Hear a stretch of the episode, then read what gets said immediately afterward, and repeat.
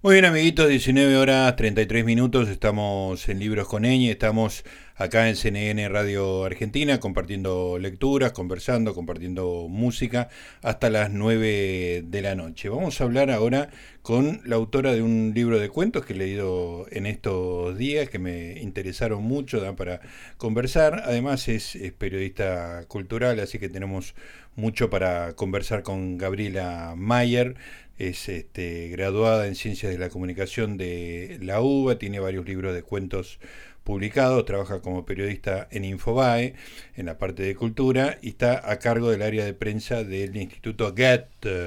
Eh, así que mm, vamos a hablar con ella. Hola Gabriela, Gustavo Noriega te saluda. ¿Cómo te va? Hola Gustavo, ¿cómo andas? Bien, gracias por estar ahí una tarde de, domingo. Escúchame, eh, este, eh, yo leo solapas, pero eh, ¿estás todavía en el guete haciendo prensa? Sí, sí, sí. Bueno, antes que nada, muy contenta de estar hoy participando en tu programa y contenta que hayas leído el libro también. Sí, sí y me gustó, así que tenemos para conversar de eso y, me interesa todo tu, tu, trabajo, Gabriela. Bueno, eh, Sueños como Cuchillos es el, este nuevo libro de cuentos de, Gabriela, edita Milena Cacerola, este, es una serie de, de cuentos que tienen como una, una cosa que como cotidiana, al, al borde del costumbrismo, y de repente tiene como algo que está desfasado de eso, como que está corrido y te hace sentir este sorprendido, incómodo, este, a veces tiene humor, con lo cual esa, esa sorpresa puede convertirse en una risa, la incomodidad puede ir de la mano de la risa también. Este, esa es mi mirada, Gabriela. Decime si, si vos escribís así, escribís con esa idea y si tus otros libros de cuentos tienen esta característica, si es que la aprobás como descripción.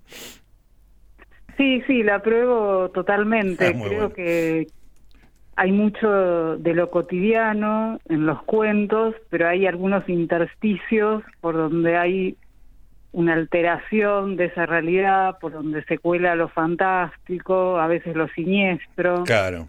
El humor también está presente en algunos de los cuentos y siento sí que tiene una línea de continuidad con los libros anteriores, pero casi sin proponérmelo, en este me, me focalicé más en las voces femeninas. Ajá. Fue algo que me di cuenta una vez que había terminado de escribir los cuentos, que de una gran, gran parte, digamos, reúnen, son cuentos protagonizados por voces femeninas. En la primera parte del libro son las voces de mujeres adultas y casi todos los cuentos de la segunda parte son voces de niñas o de jóvenes o de muchachas. De otra edad.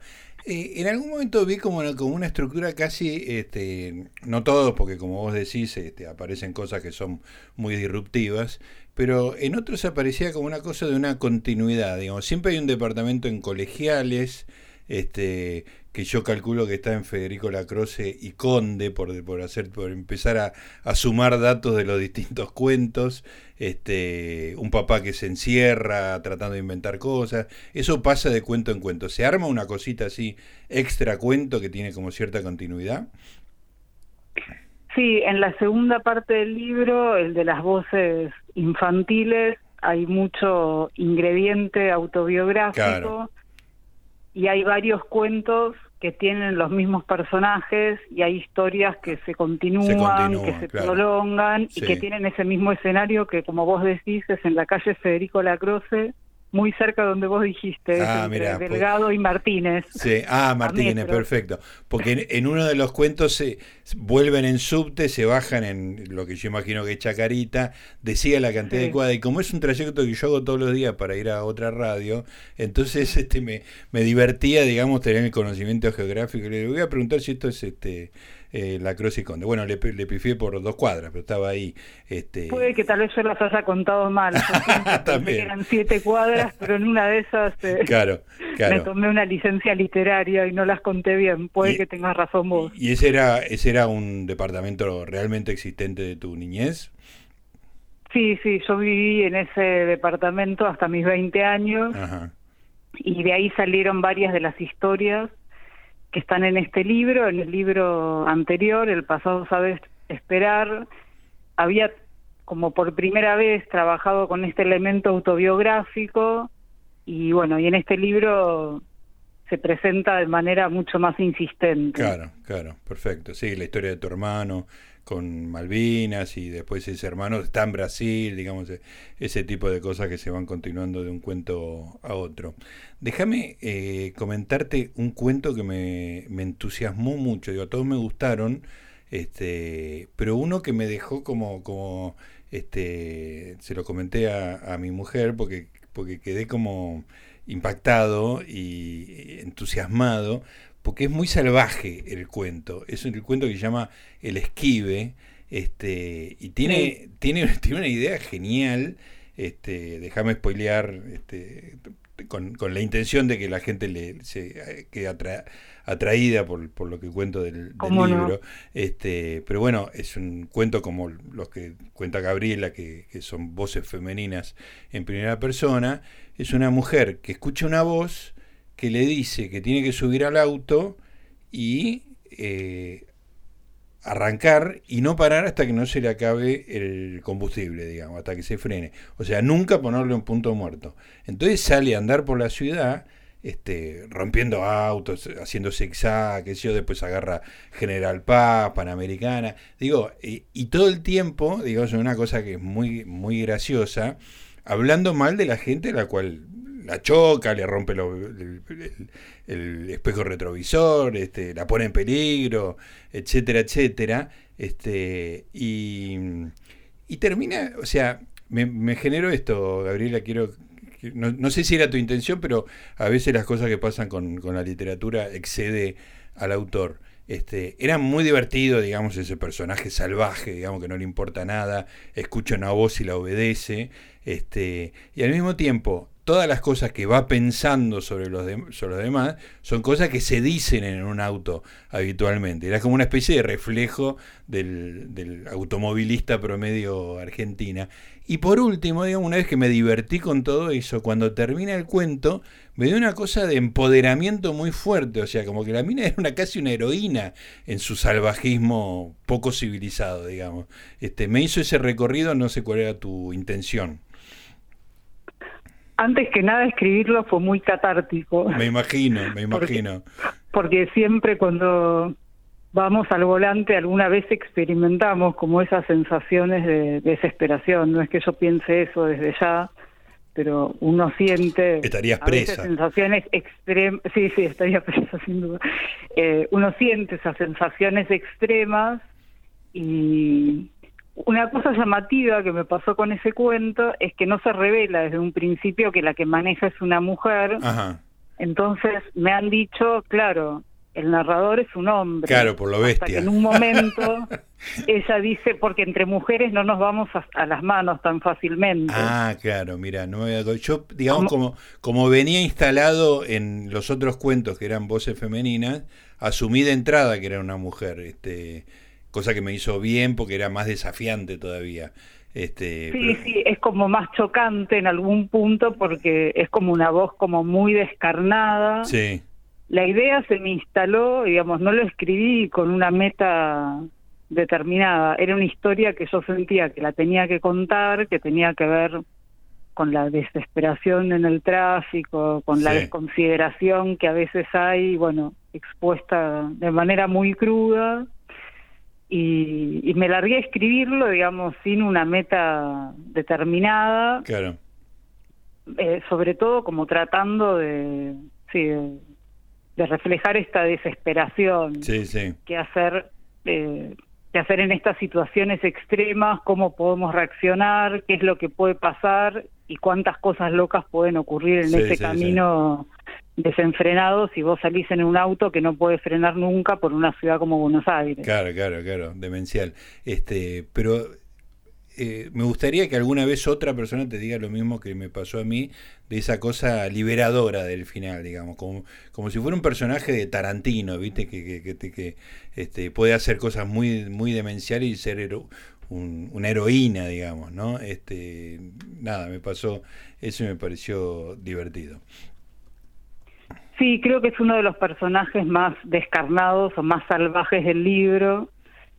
Y está bueno también poder darle voz a veces esas ideas que tal vez cuando el lector las lee son un poco incómodas, porque no es un cuento que uno diga, ay, qué, qué agradable, qué simpática la narradora, qué correcta que es, sino más bien todo lo contrario. Sí, y, y de hecho, te voy a leer en la última media hora del programa este, después lo voy a elegir, pero estoy casi seguro, no, no quiero adelantar porque justamente como lo voy a leer no, no, no quiero revelar, pero hay un cuento con una embarazada en el tercer trimestre del embarazo que también tiene una cosa parecida a eso, es que es, este, tiene una componente salvaje, pero que también tiene una cosa liberadora, me parece incorrecta, digan, ¿eh? en esa incorrección, en ese salvajismo hay una cosa de, de libertad casi te diría.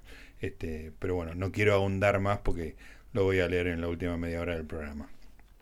Sí, son dos cuentos que están uno seguido del otro en el libro y creo que van como bastante de la mano en ese espíritu de, salvajismo y como narradoras inesperadas. Claro, claro. porque la figura de una embarazada en general despierta mucha ternura entonces colocarla entre otro tipo de acciones también puede ser chocante y esa idea me gustó. Claro. ¿por qué no jugar con una embarazada en el cuento? Sí, espectacular, funciona muy bien.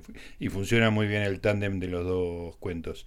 Gabriela, contame de, cómo empezaste a escribir, porque una cosa que vos hacías de toda la vida, vos trabajás como eh, en el rubro periodismo, digamos, ¿no? Y que es una, una alternativa laboral para un, escritor. Pero vos eras escritora antes o eras periodista y de repente quisiste hacer literatura. ¿Cómo fue el camino que hiciste?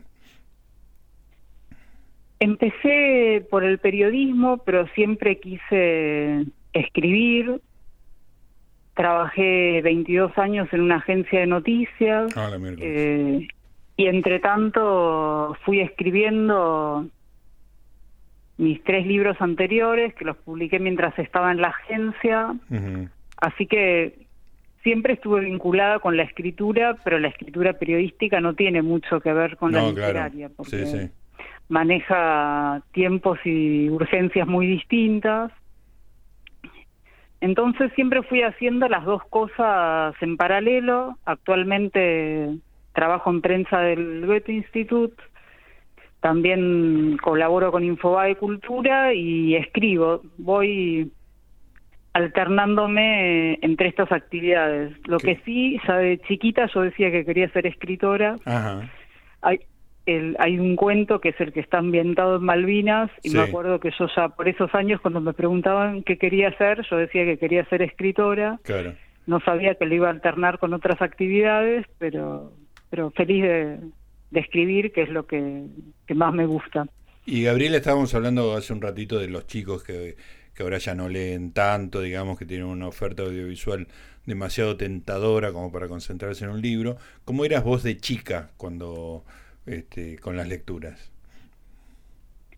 Y leía muchísimo porque en mi casa se daba la particularidad, como cuento en uno de los cuentos, que no había televisión. Entonces, eh, no me quedaba más que, leer. Leía muchísimo los libros de la colección Robin Hood, Iridium. Después pasé a otro tipo de lecturas, pero el hecho de la falta de televisión me acercó mucho a la biblioteca. Claro. Eh, escúchame, ¿y era, eh, fue una decisión de, de tus viejos, así, de, de no tener televisión? Sí, fue una decisión sobre todo de mi papá y para mí era durísimo porque en el colegio no estar al tanto de lo que habían pasado la noche anterior en la tele tenía un costo altísimo. Era, era la rara. Sí, sí, sí, sí. Cuando podía me escapaba a ver una televisión donde fuera. Claro. Era duro, era duro, pero bueno, como todo, hay que intentar quedarse con lo bueno. Claro, y lo bueno que fomentó tu, tu lectura. ¿Y qué, ¿Qué, ¿Qué, había en tu casa de, lectura, digamos? ¿Qué fue que lo, que te rodeaba, digamos, cuando vos eras chica? Además de tu lectura específica, que era eh, Robin Hood, Gridium, etcétera.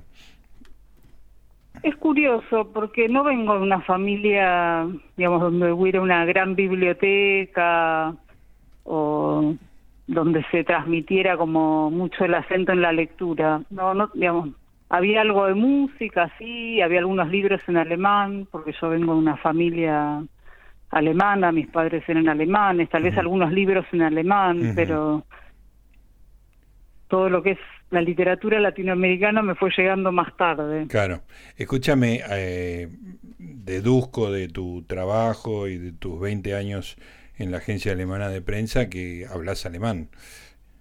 Sí, así es, sí hablo alemán. Este, y, y lees de corrido alemán? ¿Fue parte de tu, de tu formación?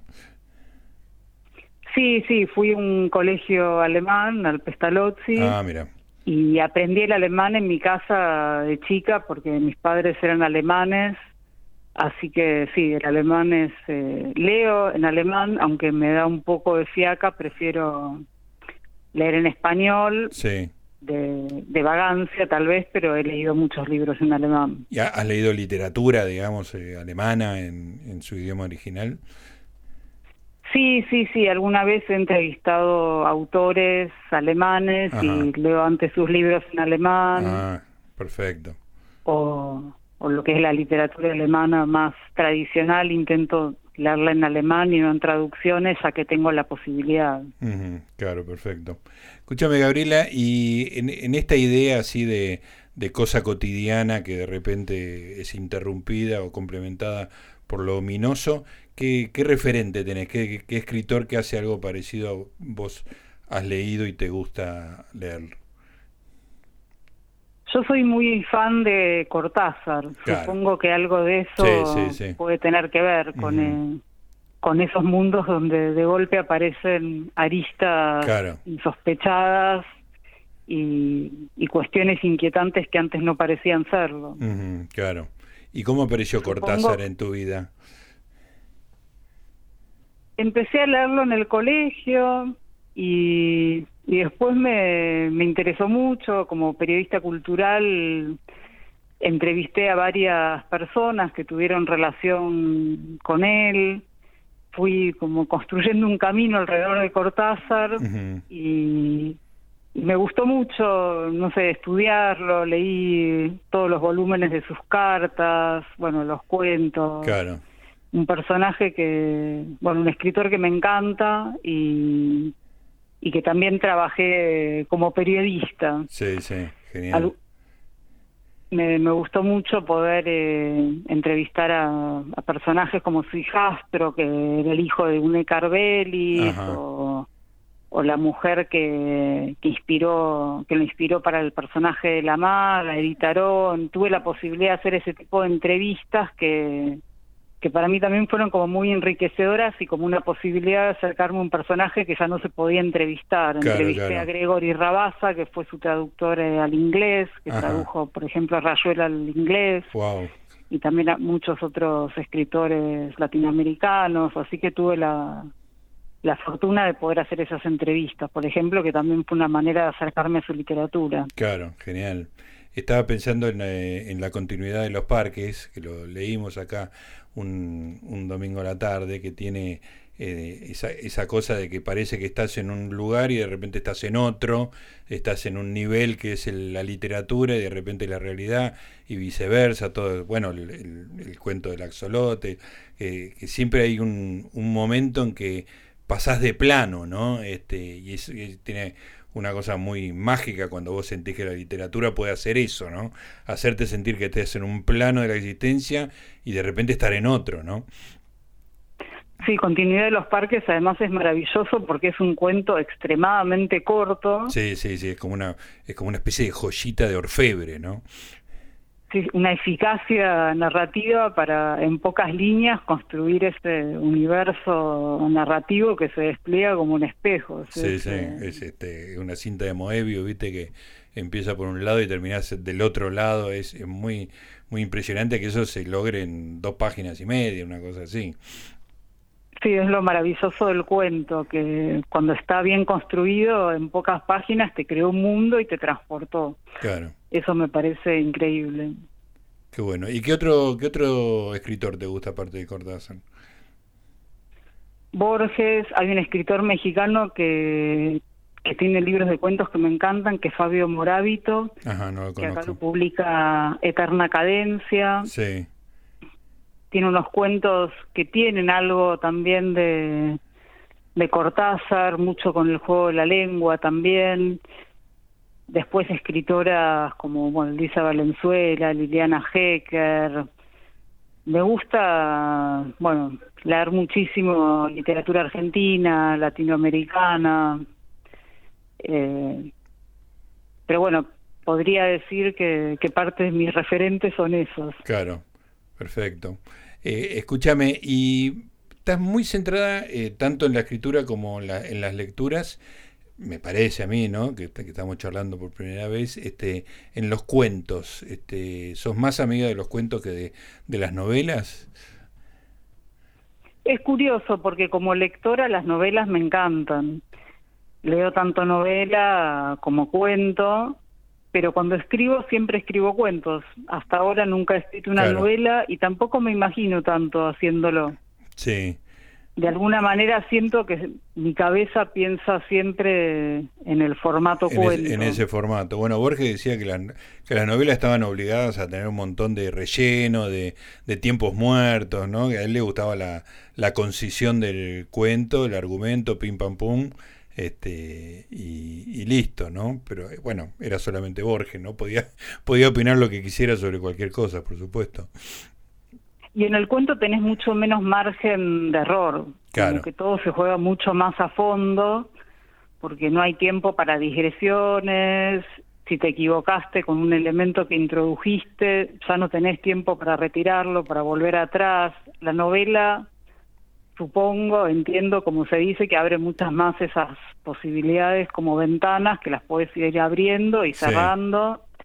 Y en el cuento eso no pasa porque tiene que ser una especie de, máquina de relojería donde cada elemento que introdujiste tiene que tener una razón. Al mismo tiempo, tenés, digo, cuando en una novela entraste en un callejón sin salida, es tremendo me imagino, ¿no? Como escritor, ¿no? De repente... Este, y debe ser muy desesperante. debe ser terrible, ¿no? Porque de repente le dedicaste, no sé, meses a, desarrollar una, una idea que de repente no era la que la novela quería, pedía o, o te convenía a vos, ¿no? Entonces corregir eso debe ser algo tremendo. Yo lo imagino a Borges este, como, como tratando de evitar ese tipo de cosas, ¿no? Que él tenía el argumento, esa, esa idea del argumento que le gustaba junto a Bioy de que sea una cosa concreta, pasa esto, esto, lo otro, y después adornarlo un poco con su erudición, este, pero sin el riesgo de meterse en, esos berenjenales que, que, en la novela es muy difícil de salir, ¿no? Pero bueno, nunca he escrito ni escribiré una novela, ni siquiera cuentos, así que estoy lejos de ese peligro, pero este, a vos te parece más o menos lo mismo, ¿no? Sí, sí, aparte el cuento permite jugar mucho más con las correcciones, que, con pulirlo, con reescribirlo, porque no es lo mismo reescribir un cuento que reescribir una novela. No, claro. Sí, supongo que debe ser bastante angustiante haber escrito cientos de páginas y comprobar que fuiste para el lado sí, equivocado. Para el lado equivocado. Sí, sí, o como cuando leo que esas, esas pulsiones que tienen algunos escritores de, de quemar todos los papeles. El otro día le estaba leyendo que que Sábato había querido quemar sobre héroes y tumbas eh, antes de que fuera publicada, bueno, la historia misma de Kafka, ¿viste? Este, nada, me parece impresionante que uno le dedique este, tanta pasión, meses, tiempo, esfuerzo, energía y, y después no querer publicar, ¿no? Que es, lo más lindo es compartir, ¿no? Sí, lo que pasa que la tarea de escribir es muy solitaria y de alguna manera es la es la mirada o la lectura la que valida la obra, ¿no? Entonces cuando uno escribe en soledad uno no sabe dónde puede terminar ese libro. Claro. Eso también puede generar mucha angustia. ¿Y, ¿Y te llevan mucho tiempo? O sea, ¿los cuentos vos los vas liquidando o los vas trabajando mucho? ¿Es así de, de esos que, que en algún momento dejan de corregir y consideran que ya está hecho porque si no es eterno? Y me cuesta llegar a esa decisión y soltarlos. Hay cuentos que tal vez salen con una idea fuerza que viene ya muy predeterminada y salen prácticamente de una sentada y después queda el trabajo de corregirlos y hay otros que me llevaron semanas o meses. Claro. O los tengo listos y decido reescribirlos o se me ocurre que, que puedo cambiarle algo pero sí me tomo mucho tiempo para, para revisarlos y para repensarlos y hubo también muchos cuentos, hubo, no muchos, pero hubo un par de cuentos que, que decidí excluir del libro porque no tenían tanto que ver, me parecía con... Le sacaba la unidad que tiene. Sí, sí, exacto. Claro. Así que ahí también apliqué como una mirada de, edición y algunos cuentos quedaron afuera. muy bien. Escúchame, ¿y ¿Escribís siempre o, tenés este, temporada de voy a hacer voy a hacer cuentos en esta época y, lo abandonás durante meses? ¿Cómo es tu, tu actividad como escritora, digamos? En realidad no me manejo con un plan determinado. Escribo cuando siento el deseo de hacerlo, cuando encuentro el tiempo. Hay cuentos que, que me llevan semanas o meses y les dedico el tiempo que me parece que necesitan porque No, no siento como una urgencia por terminarlos en general. Está muy bien. Así que voy escribiendo al ritmo de, de las posibilidades y de la inspiración y de la posibilidad de trabajarlos también. Está muy bien. Bueno, Gabriela, ha sido un placer hablar con vos, también ha sido un placer leer Sueños como Cuchillos. Este, disfruté mucho de tu, de tu forma de escribir y de esos, esos esas inesperadas este, señales de lo, de lo distinto que aparece en la, en la cotidianidad. Así que te agradezco mucho charla y libro. Muy agradecida por tu lectura y también por este espacio para la charla. Dale, te mando un beso. Un beso, gracias. Ahí estaba Gabriela Mayer, Sueños como cuchillo de su libro, Milena Cacerola, la editorial.